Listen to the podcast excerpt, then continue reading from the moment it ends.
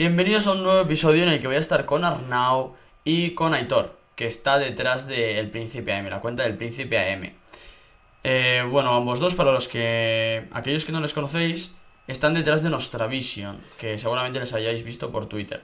Son organizadores del evento del Nostra Congress, donde reunieron a más de 60 creadores de contenido y los colocaron de tal forma que pudieran dar una exposición de 25 minutos cada uno. Si no lo habéis visto, pues os recomiendo que vayáis a verlo. Sin duda fue uno de los eventos más top al que me han invitado a, participar, porque en el mío pues no participé yo directamente, fue más para, los invitados. Y estos días pues le he estado dando vueltas a un tweet que puse acerca de las comunidades top o las comunidades que pasan un filtro que no es solo de pago, porque en vez de hacer un único filtro que sea de pago, se puede hacer un filtro que antes de hacer el pago sea un examen de nivel cuando llevas más tiempo en el mundo de las criptomonedas te das cuenta de que para estar al día de todo, pues necesitas a gente que esté a tu nivel y así poder enterarte de todas las noticias, todos los proyectos y todas aquellas cosas que salen. Entonces, bueno, le estoy dando vueltas. Y ya, sin hacerte esperar más, te dejo con el episodio.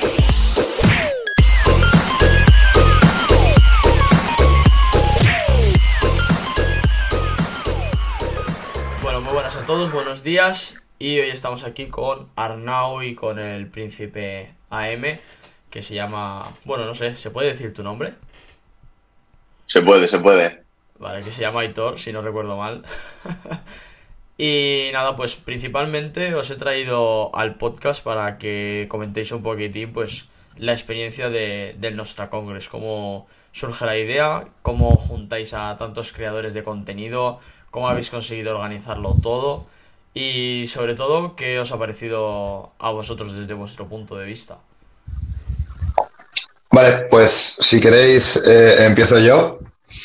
El, el sí, el, el Congreso al final salió, estaba tranquilo un día en la oficina y me acercaba sobre los 10.000 seguidores en Twitter y quería hacer algo y estuve pensando a ver qué es lo que podía hacer, que no quería que fuera algo que aportara eh, valor a la comunidad, que no fuera pues eh, el típico sorteo ¿no? que había hecho con, con anterioridad en, el número de seguidores que, había ido consiguiendo. Y dije, vale, pues podría hacer algún tipo de, no sé, traer a, a unas cuantas personas y estar charlando un rato. Luego me acordé del 12 horas de CryptoProfe y recordé que estuvo, la verdad que muy, muy guay y aportó mucho valor para toda la comunidad, ¿no? Dije, ostras, pues podría hacer un 12 horas, tal, que ahora hace mucho tiempo que no se hace un evento así tan largo y tal. Y lo dejé ahí en stand-by eh, pensando que, pues que podía ser una buena idea, ¿no? Con el tiempo fui pensando y dije, ostras, quiero intentar hacer algo más, ¿no? Que sea, que sea algo pues, eh, pues más diferente. Entonces fue cuando se me ocurrió el, tema de, hacerlo benéfico, ¿no? Todo empezó al principio, digo, bueno, pues activo una wallet, ¿no? De, Bitcoin o de lo que sea y que los oyentes pues vayan donando dinero y luego entre todos decidimos dónde lo destinamos y todo el tema este. Y ya con más profundidad dije, bueno, si vamos a hacer esto, intentemos hacerlo bien, ¿no? Y fue cuando empecé a, pensar ya más allá, ¿no? En intentar contactar con, con alguna entidad sin ánimo de lucro que ya tuviera experiencia gestionando este tipo de cosas y, y, fue cuando dije, bueno, ya que nos ponemos, pues en vez de hacer 12 horas, hacemos 12 horas dos días seguidos, hacemos un intensivo intentamos traer al máximo de la, de la comunidad posible, ¿no? Desde el principio, cuando empecé con todo esto, no pensé que fuera tan grande, tengo que, tengo que decirlo, no pensé que tendría tanto apoyo por parte de toda la comunidad, porque al final es complicado, ¿no? Eh, que se reúna tanta gente en, en, un mismo sitio. Pero las cosas fueron, fueron funcionando, fueron avanzando y cuando nos dimos cuenta, pues eh, el nivel que, que había en el Nostra Congress 2022 es completamente increíble. Es decir, fue, fue realmente espectacular. Yo cuando, cuando iba el cartel evolucionando, claro, nosotros veíamos, antes ya sabíamos la gente que iba a ir viniendo, ¿no? Porque lo, cierto es que se confirmó bastante rápido. Y cuando veíamos el cartel que teníamos montado, decíamos, este evento va a ser increíble, ¿no? Porque al final, claro, traer tanta gente que controla de este tema implicaba un valor a nivel de, de formación para la gente que yo creo que está, que está muy guay. Eh, si quieres comentar algo, Príncipe, y luego, si quieres, vamos, a, vamos hablando más ya del tema de, tema de los patrocinadores y cómo lo fuimos montando todo. Vale. Pero tú piensas, blog que este señor de aquí, señor Arnau, tiene una mentalidad que, o sea, es que no la, entiendo porque se, le, se, me escapa de las manos, tío.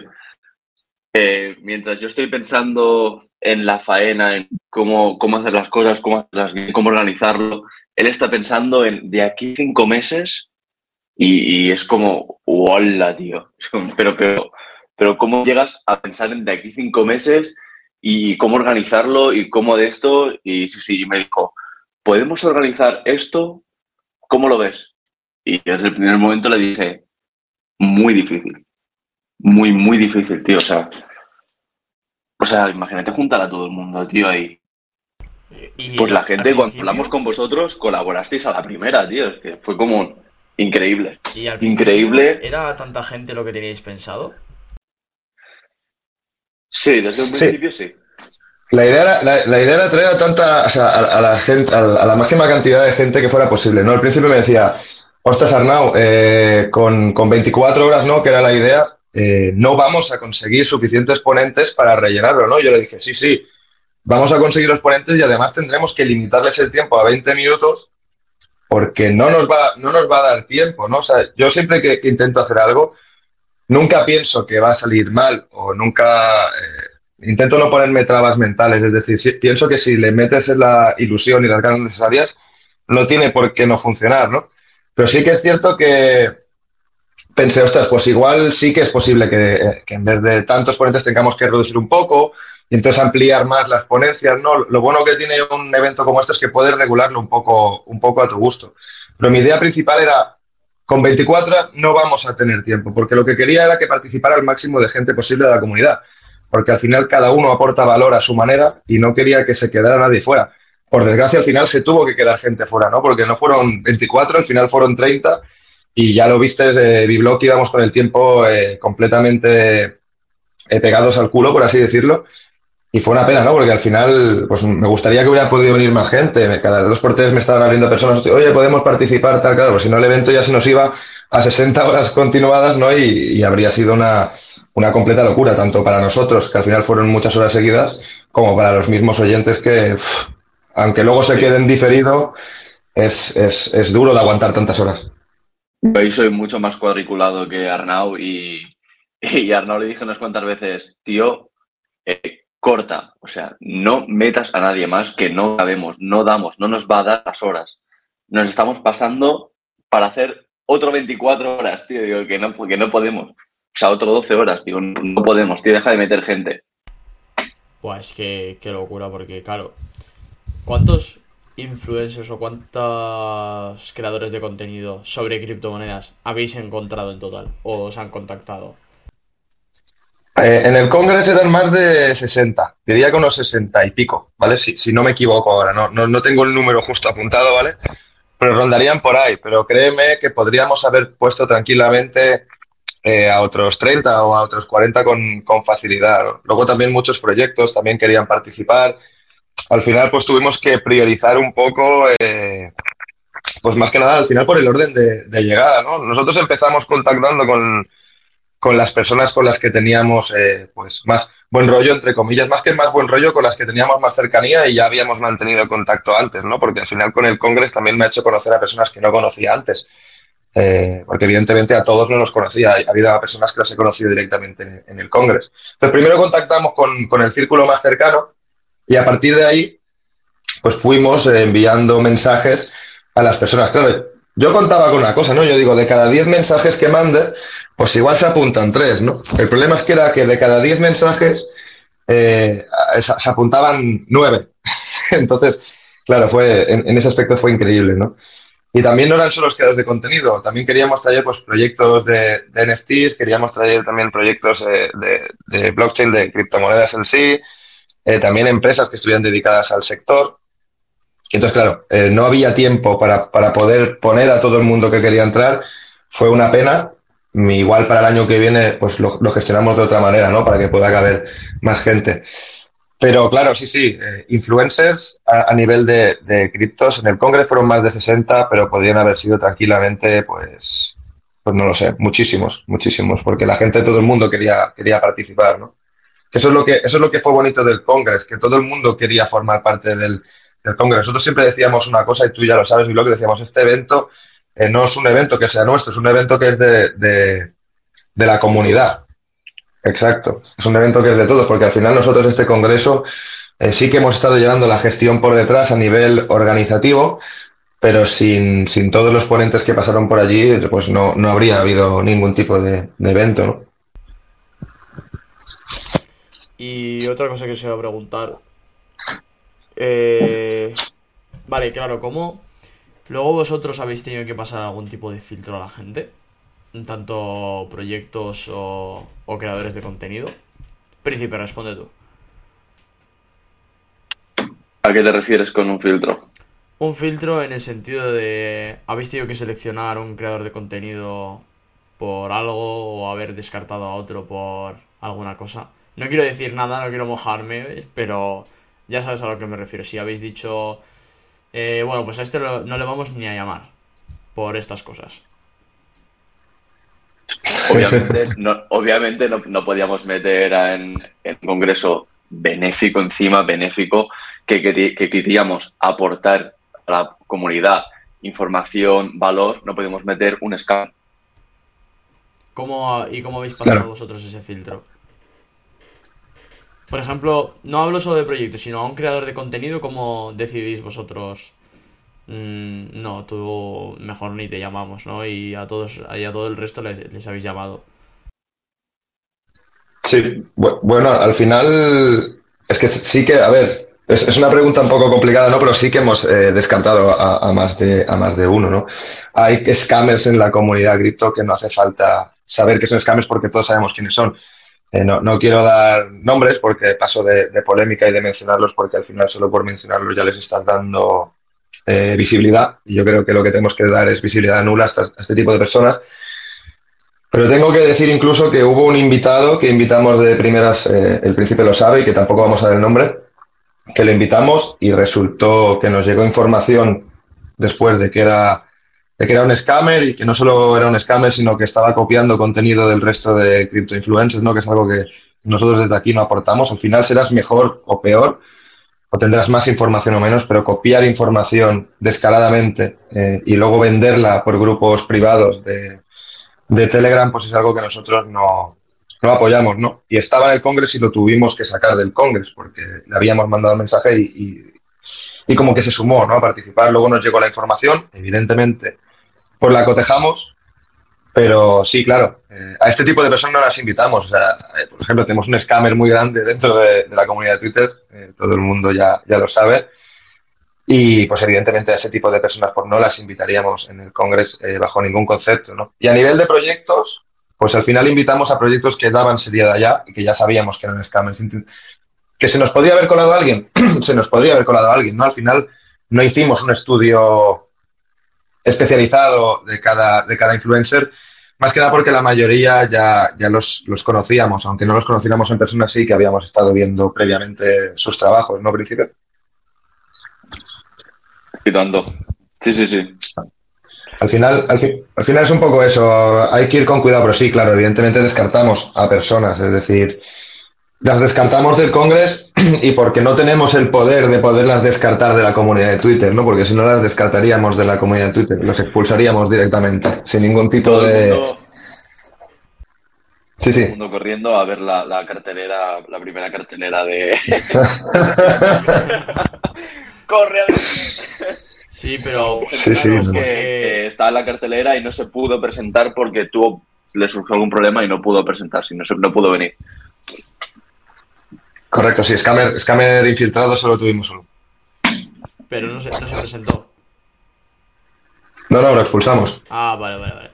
Es que, claro, Sí, sí. porque si lo piensas, jo, es triste, ¿no? Porque que haya algún creador de contenido scammer es algo malo para la comunidad, pero tú piensas que tienen una comunidad también y esa gente que es su comunidad al final le hacen caso a él, ¿no? Igual invitarle solo por el hecho de que podamos llegar a su comunidad y, y decirle en plan a la comunidad, oye, mm, mira otros creadores de contenido y olvídate de- del que estás viendo aquí. Sí, en, esta parte tienes razón, pero ¿dónde cortamos? Eh, o sea, eh, eh, el punto de la ética, ¿dónde lo paramos? ¿no? Esto podemos pasar a otro tema si quieres, que tiene mucho debate. Es decir, donaciones para el Congreso. si me viene un narcotraficante que quiere donar dinero para el Congreso y a cambio quiere salir publicitando su droga, por ejemplo, ¿qué hacemos? Lo cogemos y por un lado el, dinero va a ser útil ¿no? para, para, para esto, pero realmente vale la pena. Es decir, el Congreso al final sí que es verdad que habría absorbido eh, los followers de, estas, de este tipo de personas, pero también igual habrían conocido otros followers a este tipo de influencers cuando justamente lo que queremos es negarles la visibilidad. Pues yo, yo creo que sí, por un lado tienes razón con lo que dices, pero por otro lado te expones a eso, que haya personas que no los conocían, que ahora los conozcan y puedan acabar en sus grupos y en, en sus estafas, ¿no? Es, es un poco complicado, sí. Claro, igual se podría haber hecho de alguna otra forma, ¿no? De, por lo menos, aunque sea intentar llegar a su comunidad, en el planteamiento de que pueda poner algún tweet o hacer promoción de alguna forma del, del Congreso y que su comunidad pueda sumarse a ver que, bueno, pues hay creadores de contenido. Que hubiera, que hubiera avisado a su comunidad, pero no hubiera participado, claro. Pero, pero ¿cómo le dices tú eso, no? Va a decir, claro, mira. o sea, que lo que, es difícil, que, pero ¿Quieres que utilicen? Claro, sí, sí. Claro, claro, claro. Nosotros al final. Es lo, que, es lo que. Yo creo que sería lo mejor, ¿no? Porque al final. Pienso que mucha gente que cuando ya sigue a uno es como que es ya la hostia para él y siempre se va a quedar con ese. Sí, porque los, los, los idolatran. Sí, sí, sí, sí. Que eso está muy mal. Y no solo con los scammers, o sea, tú no puedes ser fanático de nadie que esté relacionado con la inversión, porque aquí no hay genios. Es decir, evidentemente hay gente que tiene más conocimientos que otros, pero tú sigues a ese influencer al que valoras mucho, mañana se le va la olla, decide hacer tres inversiones muy malas y tú lo sigues sin valoración ninguna de nada y te tragas sus tres errores seguidos, ¿no? Yo el tema de los fanatismos y tal no, no, no creo que tenga que existir. O sea, y no creo que haya superestrellas en este mundo. Es evidente que hay gente que es mejor que otra, ¿vale? Como en todos sitios. Pero la gente tiene que tener su propio criterio. Y si la gente tuviera su propio criterio, directamente estos scammers ya no podrían trabajar. Porque el problema es que estos scammers tienen comunidades de gente que, pues, o bien no tiene tiempo o incluso no tiene ganas de estar formándose o acaba de entrar y no, no se informa bien, ¿no? Porque tú trabajo, ¿vale? Cuando sigues a un influencer, porque evidentemente yo creo que está muy bien, ¿no? Seguir a influencers, al final yo mismo sigo a un montón de influencers en la CT y me entero de cosas que no me enteraría si no fuera por ellos. Por ejemplo, yo en el tema DeFi no, no tengo ni puta idea, ¿vale? No es un tema en el que yo esté metido. Y lo que sé es gracias a estar viendo lo que estáis haciendo, gente que estáis metida dentro, ¿no? Pero eso no implica que tengas que ir eh, con una venda en los ojos, ¿no? Al final tienes que trabajar hasta para saber de qué influencer te puedes fiar o menos pues tienes que investigar, ¿no? Yo siempre lo comparo a investigar como si fuera un proyecto. Tú tienes que fijarte en ese influencer y ver a ver qué es lo que está haciendo, lo que no, y compararlo y cotejarlo con los otros y cotejar su información. Porque hay cada tweet eh, de señores que utilizan magia en Twitter, ¿vale? Que dices, madre de Dios, y hay gente que está debajo eh, aplaudiéndolo, ¿no? Además, que dices, ostras, eso es que no has tenido, no has querido dedicar un mínimo de tu tiempo a quererte informar sobre quién es esta persona igual que con la gente que invierte en proyectos, ¿no? A, no quererte informar sobre ese proyecto. Pero está, yo creo que tu dinero se merece, se merece, tu dinero y tu tiempo, ¿vale? De lectura se merecen eh, saber a quién estás siguiendo. Más que tu dinero, tu tiempo, diría yo. Que al final es lo más. Yo lo que más valoro es el tiempo. Sí, sí, toda la razón, toda la razón.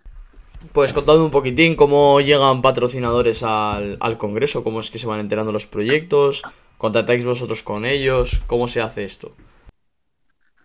Pues esta es, la parte más, más dura. Eh, digamos que en el Congreso hemos tenido que hacer muchísimo trabajo, ¿no? Eh, publicar muchísimos tweets, ediciones de fotos, eh, estar gestionando horarios con, todos los ponentes y nos repartimos la parte del trabajo, ¿no? Yo me ocupé de la parte más de estar hablando pues, con, con, patrocinadores, por ejemplo, y el príncipe más del tema de, eh, de de estar gestionando eh, los horarios de ediciones de vídeos, bueno, fue, fue bastante locura, ¿no? Y la parte de los patrocinadores te puedo decir, sin lugar a duda, que es de la que más tiempo nos ha llevado. Y fue complicado. Es decir, nosotros al principio buscamos patrocinadores, luego fueron algunos patrocinadores que nos contactaron eh, directamente, ¿no?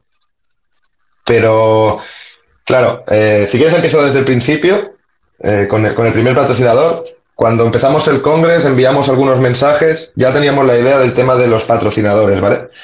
Porque pensamos que era la mejor manera de obtener dinero, porque al final la comunidad sabíamos que nos iba a apoyar económicamente, pero que el poder de, economía que, iba a poder dar la comunidad al evento, pues iba a ser bastante menor que, el de los patrocinadores, ¿no? Pues que disponen de muchísimo más capital. Entonces, el primer patrocinador que tuvimos, ¿vale? Fue Mundo Cripto. Nosotros eh, contactamos con Mani y Mani nos dijo que nos daría apoyo en cuanto abrimos las donaciones con el Hospital San Juan de Deo, que nos aprobaron la campaña. Y si quieres, luego comentamos un poco cómo fue hablar con ellos. También. Eh, llegó el momento en el que Mani directamente nos donó el total, que, era el, objetivo de la campaña, que eran 10.000 dólares. Nos donó el solo del tirón, ¿no? Y ahí fue cuando directamente nosotros contactamos con el logo y le dijimos que, nos parecería correcto que Mundo Cripto fuera patrocinador del evento, ¿no? Al haber hecho un, acto así, pues nos parecía muy interesante que fueran patrocinadores. O sea, alguna gente se pensará que fue al revés. No, fueron patrocinados y luego donaron el dinero. No, no. Primero donaron el dinero y luego, a raíz de eso, nosotros dijimos, hombre, pues, eh, qué menos ellos que estén, estén, patrocinadores y si podemos echar una mano, ¿no? Poniendo por ahí sus, eh, sus logos y tal, pues mejor que mejor. Luego fueron entrando eh, otros patrocinadores como BitGet, eh, que estuvimos contactando pues, con, Edgar, ¿no? que es el representante de habla hispana de, de, BitGet. Y hablando con él, estuvimos comentando un poco el congreso, cómo funcionaría, ¿no? Preparamos también unos documentos donde salían más o menos los influencers que habían confirmado, luego los documentos los íbamos actualizando. Esto era un trabajo que estaba haciendo también el príncipe constantemente, ¿no? Que era era bastante engorroso de hacer. Íbamos mandando la documentación junto con un, eh, con un documento, por así decirlo, que lo explicaba todo, todos los cambios, cómo iban a ir los tiempos, ¿no? Y lo, que nosotros ofrecíamos a los patrocinadores también. Aquí lo más complicado, como siempre, es el tema económico. Para que los patrocinadores den dinero tienen que pasar un montón de, controles, hay problemas con Hacienda, esto no era, no era un tema fácil. Los exchanges al final eh, no trabajan con euros, ¿vale? Normalmente, porque no tienen ningún tipo de interés de trabajar con euros. El hospital solo aceptaba donaciones con euros. Hacer las conversiones de tanto dinero eh, se complicaba. La legislación española, como siempre, es horrible, ¿vale? Nos ha impedido eh, recaudar más dinero en el Congreso por, por temas legislativos, de que tenían que tener ciertos certificados las empresas para poder donar X cantidades de dinero, para asegurarse que el dinero pues eh, fuera dinero regulado, ¿no? Entonces pedían certificados de regulaciones españolas cuando estábamos hablando con empresas que, no estaban fiscalizadas en España. Entonces, pero por el amor de Dios, o sea, yo entiendo que para X cosas haya regulaciones, ¿no? Pero que me estés pidiendo certificados a una empresa que no está legislada en España y que lo único que está haciendo es donar a un, a un hospital público español para una campaña contra el cáncer, me parece ridículo. Lo que tienes que hacer es facilitarnos el trabajo y no, obstaculizar, no obstaculizarlo, ¿no? Es, es que dices, son de esas cosas que cuando, cuando estás trabajando en ese momento, ¿no? Que llevas tantas horas encima, te dan ganas de coger las maletas y irte de España al momento. O sea, el Mañas, o sea, el, perdón, el príncipe y yo teníamos, eh, en ese momento cuando empezaron a pedirnos todo eso, nos cogimos un rebote con, un más rebote del que ya teníamos con, el país, ¿no? Porque te das cuenta del sitio en el que vives y dices, ostras, es que ni un evento benéfico te lo dejan organizar tranquilo. Luego también tenemos miedo por la CNMV, porque dijimos, hombre, eh, eh, ciertos eventos, tú ya lo sabes, eh, que la CNMV les ha puesto problemas. Dijimos, ostras, y si la, CNM, la CNMV nos quiere tumbar el, el directo, ¿qué? ¿no? Porque claro, ya había exchange y cosas por en medio, ya sabes cómo está el tema con la CNMV. Y eso fue sin duda lo que nos llevó más tiempo en el Congreso, el hecho de estar gestionando los patrocinadores, el tema del dinero, el hospital, que nos pedía certificados, certificados que tenía que adjuntar al Estado porque si no el dinero no, no lo dejaban entrar. Claro, pues el dinero, por norma general, mucho de él venía del extranjero, pero ¿cómo no va a venir del extranjero si las empresas no están legisladas en, en España? Son empresas extranjeras, ¿no? Pues ya, ya, ya sabemos, es, no sé, es como... Eh, Bitget no, es de aquí y ninguna empresa es de aquí. Aquí tenemos algunos exchanges, pero más bien tenemos poquitos, ¿no? Entonces, son cosas de estas que, que en el momento decías, ostras, eh, ¿en qué berenjenal eh, me he metido? ¿no? Y yo todo esto no lo, no lo tenía en cuenta porque no tenemos experiencia organizando eventos benéficos, pero tenemos claro una cosa y eso sí que te lo puedo avanzar. Me va a costar mucho organizar un Nuestra Congress 2023 en España, sinceramente. Joder, ¿y qué tenéis pensado entonces para poder organizar otro? Porque ya veo que vuestras intenciones es organizar otro. Sí, la, idea sería buscar eh, que, el, que, el, dinero que, va donado eh, vaya fuera de España. ¿vale? Al final, la comunidad de habla hispana no solo es España.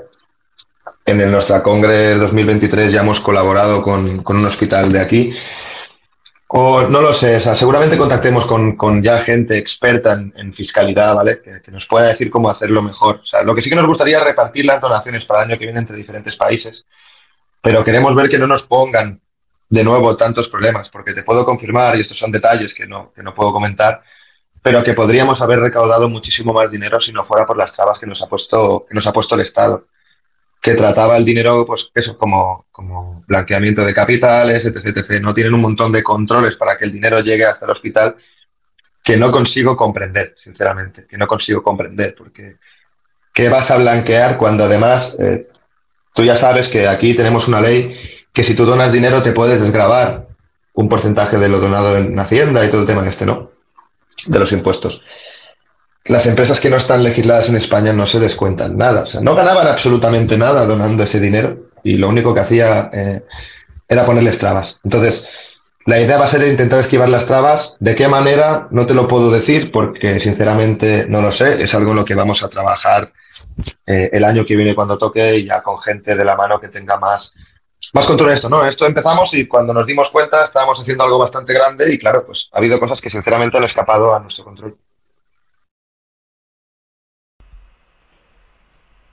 Arnau, eh, o sea, eh, el príncipe, o bueno, Aitor, ya no sé, bueno, Aitor mismamente. Dime, dime, como quieras, dime. Eh, no sé, ¿qué, ¿qué piensas tú que podéis hacer para el año que viene para que ese dinero pueda ser donado aquí dentro? Por ejemplo, si queréis contactar con, con otro hospital. Pensar, ahora, ahora mismo no te puedo decir, no, pienso que podemos hacer esto, pienso que podemos hacer lo otro. Ya como te ha comentado Arnau, eh, es un tema que tenemos que trabajarlo, tenemos que estudiarlo y deberíamos hablarlo con, con alguien experto no, más en el tema. Y es que a día de hoy no te puedo decir, bueno, pues podemos hacer esto, podemos hacer lo otro, porque al final te, voy a estar hablando por hablar. Ya, ¿todavía no tenéis, tenéis algo pensado o simplemente que queréis organizarlo? Sí, tenemos varias ideas. No, príncipe, lo que tenemos 100% claro es que queremos colaborar eh, asociarnos, ¿de acuerdo? No colaborar, o sea, que el Congreso no solo organice nuestra visión, sino queremos organizarnos con alguien pues que nos pueda ayudar, con alguna otra entidad o, con... No sabemos exactamente con quién, tenemos que hablarlo con la gente, pero queremos buscar un socio que sea potente para poder llevar en nuestra Congreso del 2023 a otro nivel completamente. Nuestro al final ha sido un test, ha sido una prueba, y ahora queremos llevarlo a otro nivel y para eso nos hacen falta unos recursos que nosotros no tenemos porque al final hemos estado organizando un congreso dos personas y eso limita muchísimo, ¿no? Tenemos varias ideas de con quién nos podría gustar eh, colaborar, pero ni siquiera hemos contactado con ellos actualmente. Entonces, es lo que decimos, vamos a dejar el congreso eh, unos meses tranquilos, pero nada, que son dos mesecitos o así, volveremos a meterle caña. Príncipe ya sabe de, de, lo que estamos, de lo que estamos hablando, ¿no, Príncipe? Si conseguimos asociarnos con, las personas que tenemos pensadas, creo que podemos eh, hacer un nuestra Congress 2023 mucho, mucho más top y que llegue a mucha Muy más potente. Muy potente. Sí. sí, completamente. Vale, ahora os iba a preguntar un poco también qué es eh, nuestra visión, ¿no? Ahora que mencionéis lo de nuestra visión. Que podéis contarnos un poquitín qué sois, Aitor. ¿O qué es nuestra visión? Pues mira, nuestra visión, pues a día de hoy lo estamos formando eh, Arnaud Forbet y yo. ¿no? tenemos nuestro grupo de Telegram y bueno, es donde estamos pasando, eh, pasamos análisis técnicos, comentamos entre toda la comunidad, eh, cómo vemos el mercado, tenemos nuestras redes de TikTok, bueno, es que redes las tenemos todas prácticamente. Acabamos de inaugurar nuestro Discord, al cual podéis entrar todos, que es gratuito entrar al Discord. Y, y bueno, eh, cada uno sí que se gestiona eh, su red de Twitter, ¿no? Eh, después tenemos la red de Instagram, que es más genérica, que la suelo llevar yo. No podríamos decir, Arnau, que la, es que la llamo entre los dos, pero... Sí, sí, completamente no. En proporción la llevas tú un 80%. Sí, sí, completamente. Es más tuya que suya. No, o sea, no es que sea más mía que suya, sino, por ejemplo, todo lo que son los vídeos que se van a colgar, las imágenes que se van a colgar. Eh, me encargo yo de, buscarlas y de, hacerlas. Si no es una fotografía como, como en sí. Claro, se encarga más del tema, también los TikToks, eh, eh, está muy enfocado él en los TikToks porque al principio se le da mucho mejor hacer los TikToks que a mí, ¿no? Yo, mm, él es más, ¿cómo, cómo decirlo? Eh, en TikTok hay otro, extrovertido, sí, en TikTok hay otro lenguaje, ¿no? Que, no es el, que utilizo yo. Yo te hago un vídeo de YouTube de, de 20 minutos y te doy la chapa durante 20 minutos. Si te interesa el tema, pues genial, ¿no? Pero como no te interese, igual te acabas colgando de un árbol. El príncipe hace un formato en, en TikTok que es mucho, pues, mucho más dinámico. Entonces, en cuanto vi que hizo un par de vídeos, yo ya se lo dije, digo, eh, el TikTok te tienes que encargar tú, ¿no? Es, evidente que, se le da mejor, que encaja más en, la dinámica de TikTok que yo. Entonces, como la idea es aportar contenido, claro. En, nuestra visión cada uno tiene sus puntos fuertes y al final hemos dado, eh, tanto Arnau como yo, tenemos al final eh, como la misma, las mismas características, ¿no? las mismas, que nos gustan las mismas cosas, de otra alguna forma, ¿no? pero cada uno tiene sus puntos fuertes y al coincidir eh, creo que estamos creando algo muy bueno e intentamos que sea algo bastante grande y que pueda aportar lo, mejor y la mayor cantidad de contenido posible. ¿Hacia dónde va nuestra visión? ¿Cuál, es el objetivo de nuestra visión? Sí, eh, nuestra visión queremos que sea inmensa. Nosotros, nuestro objetivo, como siempre, como ya te he dicho antes, es apuntar un referente en el mundo de la inversión alternativa, que nosotros lo llamamos, ¿no? Que sería el sector de las criptomonedas, porque todavía estamos alternativos. Aunque sí que es cierto que también trabajamos mercado tradicional, pero incluso en el mercado tradicional eh, estamos en la parte más alternativa, ¿no? En, acciones de pequeña capitalización del Russell 2000, eh, en el mercado OTC, ¿no? Donde hay mucha volatilidad, es los sectores que nos que nos atraen a nosotros como inversores más, ¿no? Entonces, nuestra visión queremos que sea un referente, tanto a nivel de, formación como a nivel de, inversión, ¿no? Al final, nuestra idea pues, es asociarnos con gente, poder colaborar, poder participar y estar en, los sitios top, ¿no? Donde, donde creemos que es interesante que podemos estar aportando ¿no? valor. Ahora tenemos en marcha muchos proyectos, ¿vale? Ahora hemos abierto el nuestro afiliados, que es una colaboración que hemos hecho con BitGet para ofrecer eh, contenido gratuito si se afilian desde nuestro exchange. Evidentemente es una formación de pago, es evidente porque, porque lo está pagando en este caso BitGet, ¿no?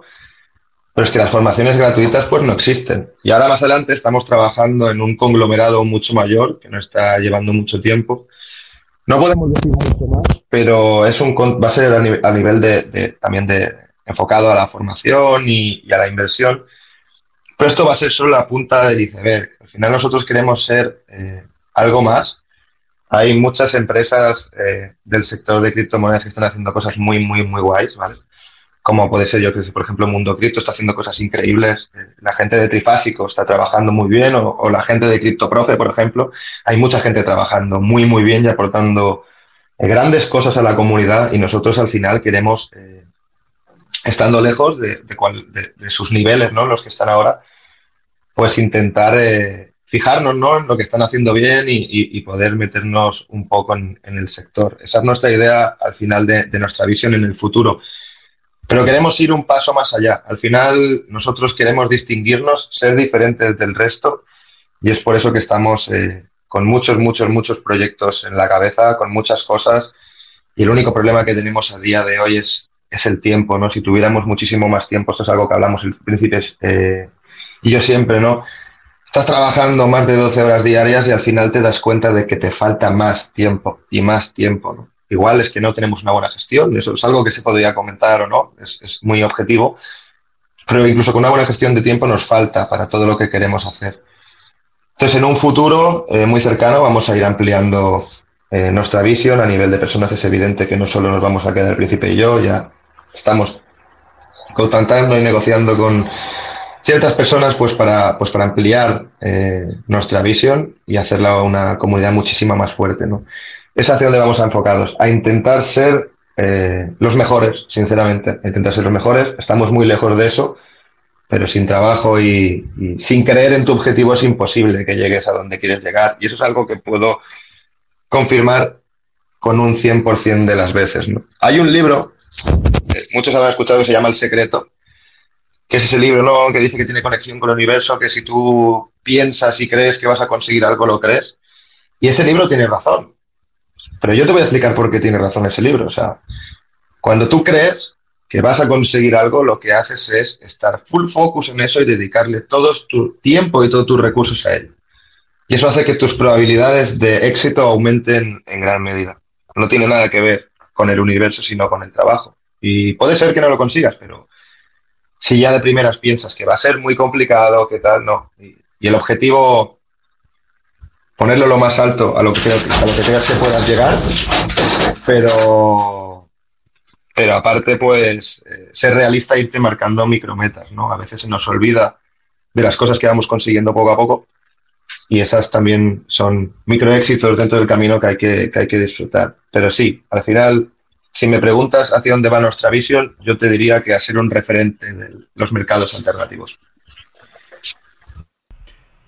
¿Cómo creéis? es que hay tanta gente que lo hace, ¿no? Que, ¿Cómo creéis que os vais a distinguir vosotros del resto?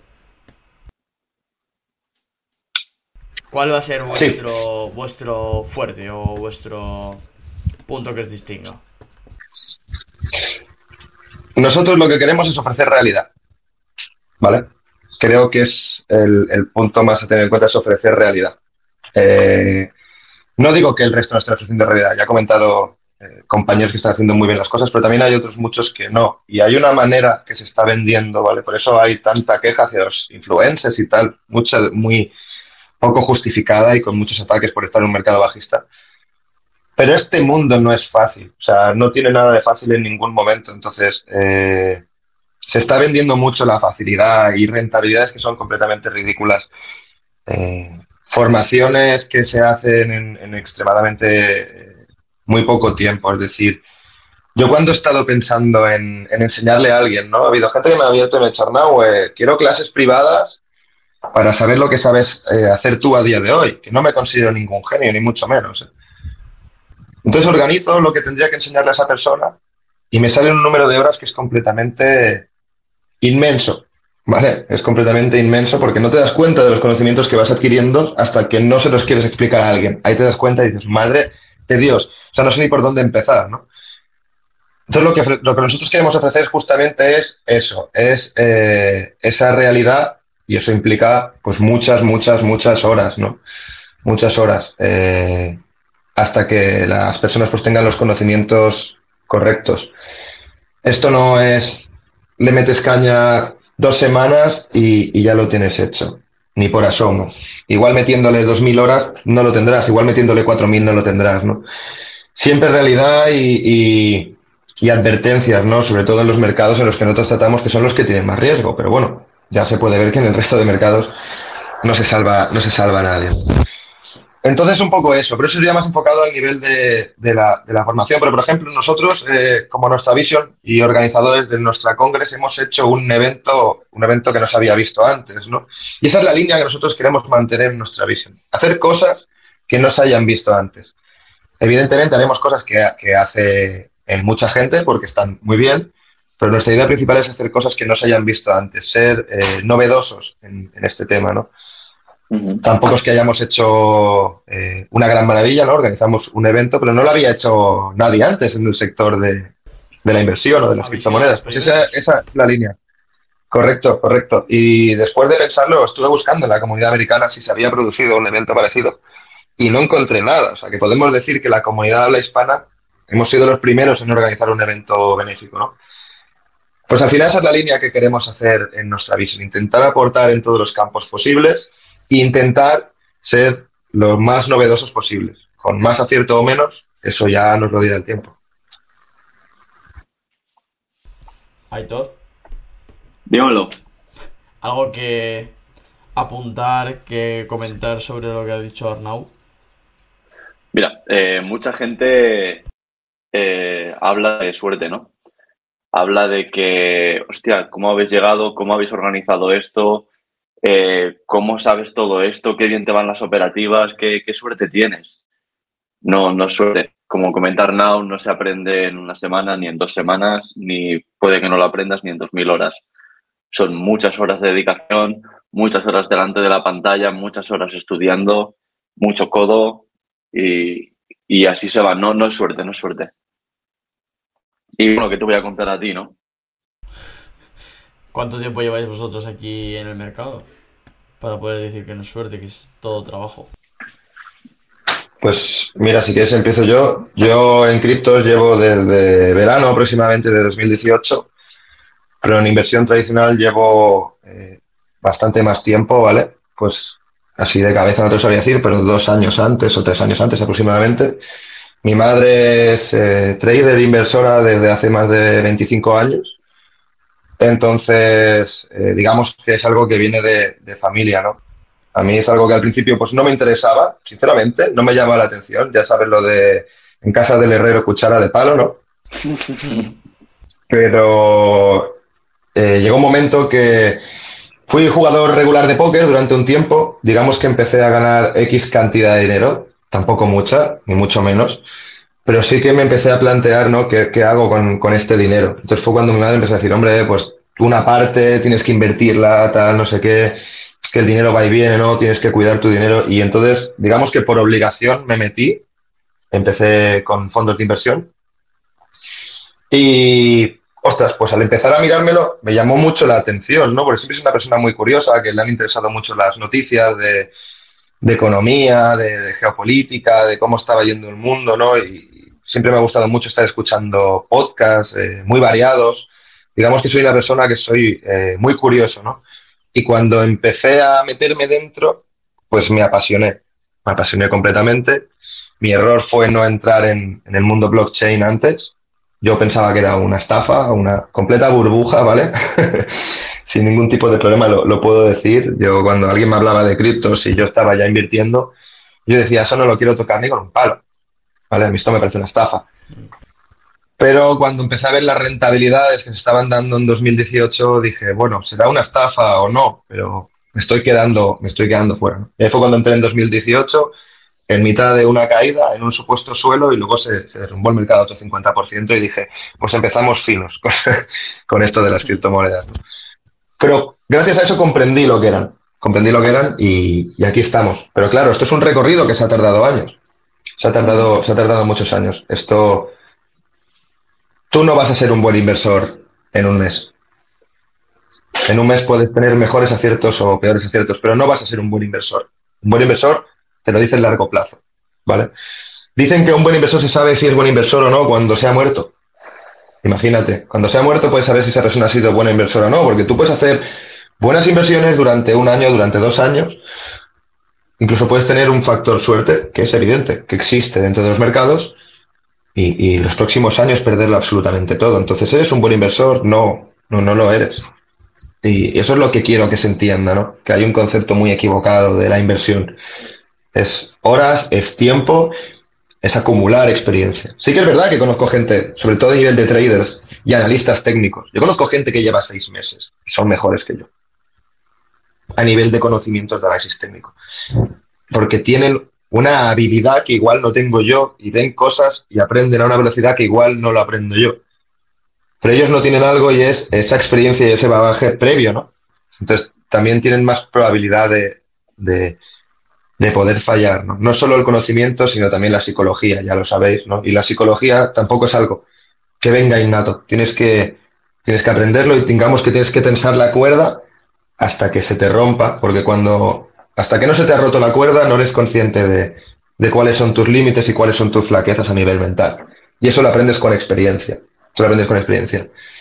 la gente que está ahora mismo en el bull run y, están con pérdidas habrán visto cuáles son sus cuerdas. La gente que ha estado haciendo trading, apalancándose, han tenido downswings importantes en sus carteras mientras están tradeando.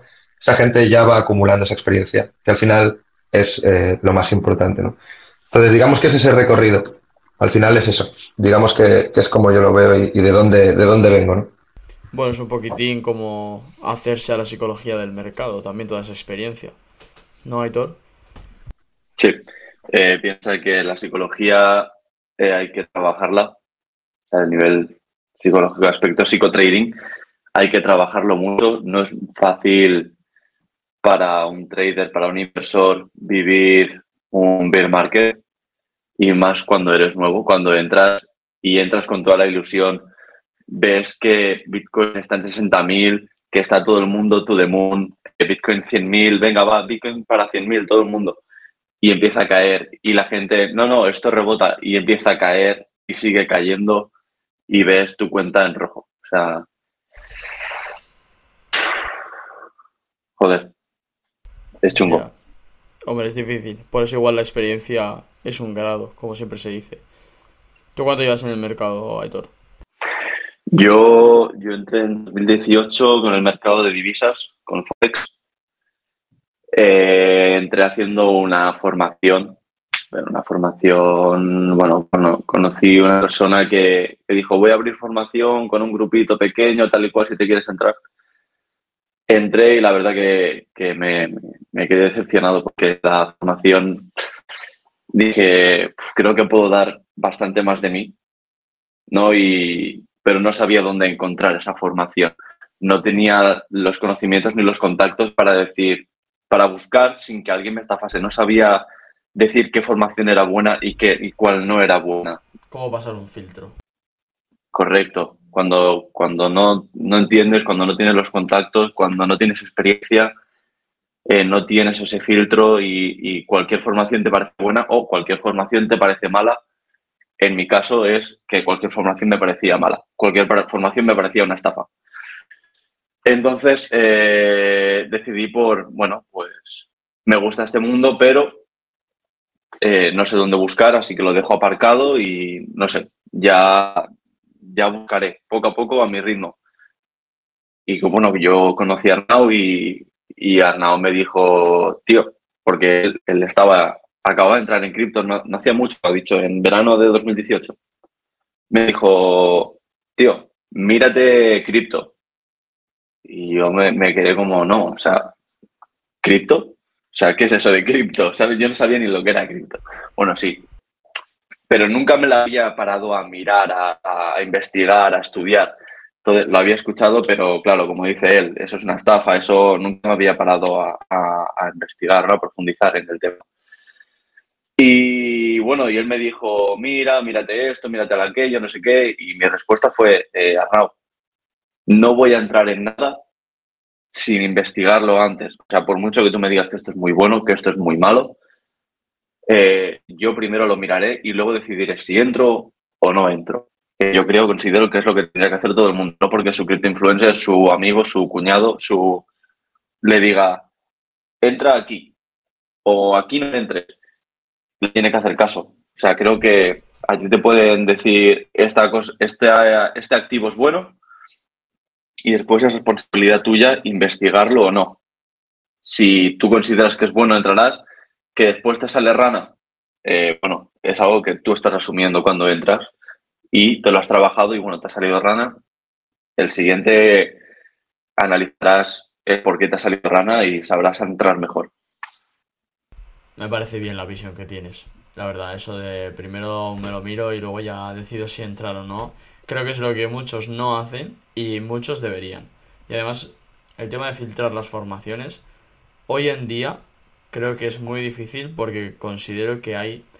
Eh, yo considero que hay en exceso o que se podría hacer todo de otra forma.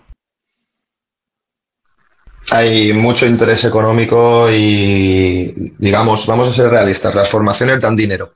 Estamos de acuerdo, ¿no? Eso es así. 100%. Y, y, hay un problema muy grande que es eh, que los influencers tienen tabú a la hora de decir que se está ganando dinero de, la formación. De cualquier cosa, en verdad. Seamos, seamos realistas, ¿vale? Los influencers eh, ganan dinero de formaciones. Por supuesto que ganan dinero de formaciones y se ganan dinero de patrocinios, ¿vale? Por supuesto, esto es así. Y no hay que tener ningún tipo de miedo por decirlo. Tú el miedo lo tienes que tener cuando estás patrocinando basura. Entonces eres un cabrón. Entonces sí que tienes que tener miedo, porque sabes que estás haciendo las cosas mal. Si tú tienes una formación que es una completa basura, a eso no se le llama formación, eso se le llama estafa. Y no tiene otra palabra. Y esto es así. Cuando tú estás ganando dinero, hay gente que está ganando mucho dinero de las formaciones. Pero ¿cuál es el problema? ¿Qué quieres? Que esas personas te enseñen de forma gratuita.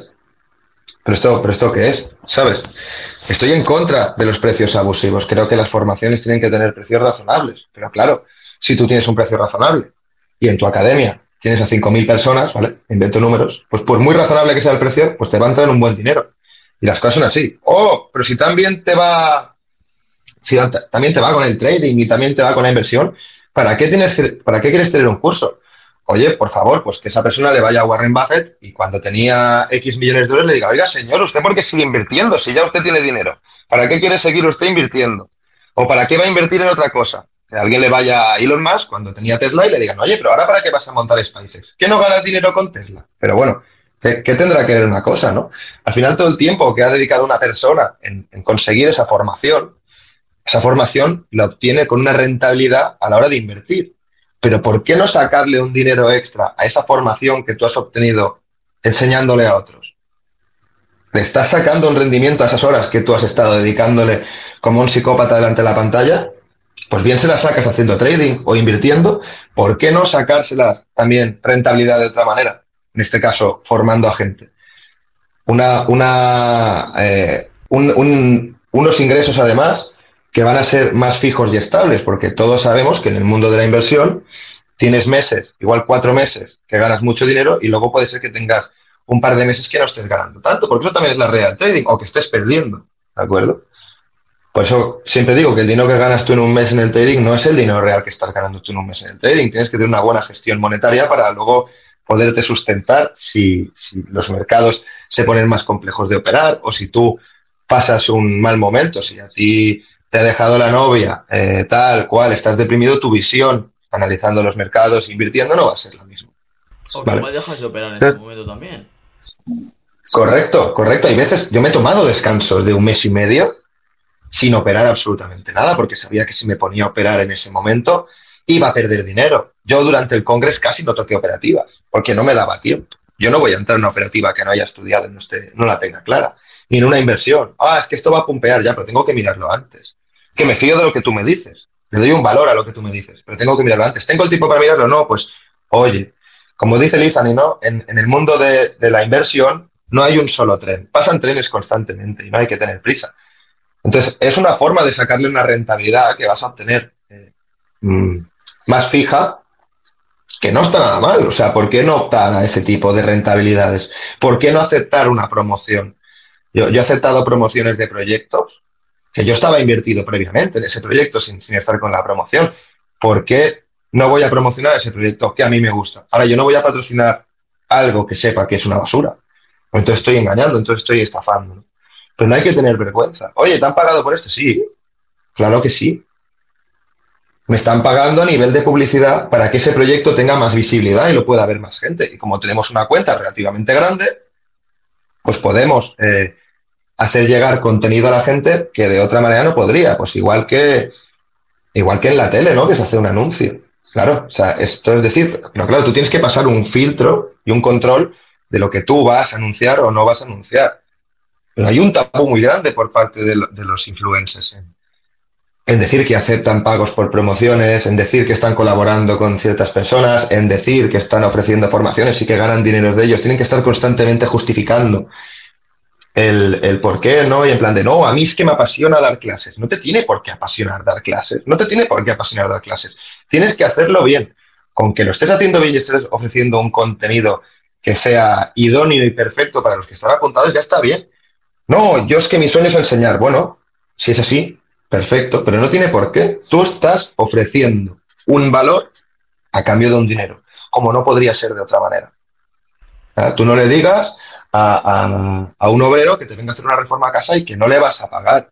Pues, oye, también tendría que tocar un poco la gente de pies en el suelo y, analizar bien el tema de el tema de los cursos, ¿no? Es en plan de no, todos los cursos son una estafa. No son todos los cursos una estafa. Hay mucha gente haciendo grandísimas cosas, gente que tiene grandísimos conocimientos y lo que al final lo que busca es poder ampliar su capital y es una muy buena manera de formar a la gente, ¿no? No, yo es que lo quiero hacer gratis porque me gusta hacerlo gratis. Oye, pues muy bien. O sea, es decir, me parece genial. Me parece genial. Yo también eh, doy contenido gratuito todo el que puedo. Pero es evidente que no le voy a dedicar un montón de horas de mi tiempo a ofrecer contenido gratuito. ¿Por qué? Porque mi tiempo, como hemos dicho antes, mi blog vale dinero y, al final es, importante pues eh, no irlo despilfarrando y no irlo derramando eh, por los sitios. esa es mi opinión, no sé cómo lo verás tú. Aitor, ¿algo que apuntar, añadir? ¿Estás de acuerdo?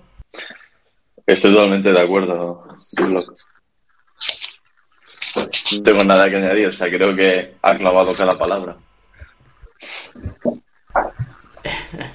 Pues nada, si no tienes más que añadir, ahora que ya llevamos 54 minutitos, yo creo que lo vamos a dejar por aquí, ¿vale? No suelo hacer los podcasts más largos que, que esto. Así que nada, pues muchas gracias a los dos por haberos pasado y habernos contado un poquitín sobre el Nostra Congress, el Nostra Vision, vuestra visión sobre lo que hay en CT, un poquitín también. Y nada, pues eso, daros las gracias a, a ambos dos por el trabajo que, que estáis haciendo y, y, de nuevo por la invitación que me disteis para, para participar en el Congreso. Fue, fue un completo placer, Biblog. Eres de las personas que mejor contenido están aportando a la CT. Eres un follow obligatorio, siempre lo digo y siempre, siempre lo diré. Y me gusta eh, conocer a gente que esté haciendo lo mismo que estamos haciendo nosotros, que esté focus como, como todos los que estamos. Y, fue un placer cuando nos pudimos ver en persona y espero que pronto nos podamos eh, volver a ver. Cualquier día lo haces en persona, ¿eh? Ya verás, el Congreso de 2023 va a ser en persona seguro. Eso es una de las ideas, es una de las ideas que, tenemos, pero bueno, veamos si se, si se, puede hacer realidad, ¿no? Entonces no me adelanto.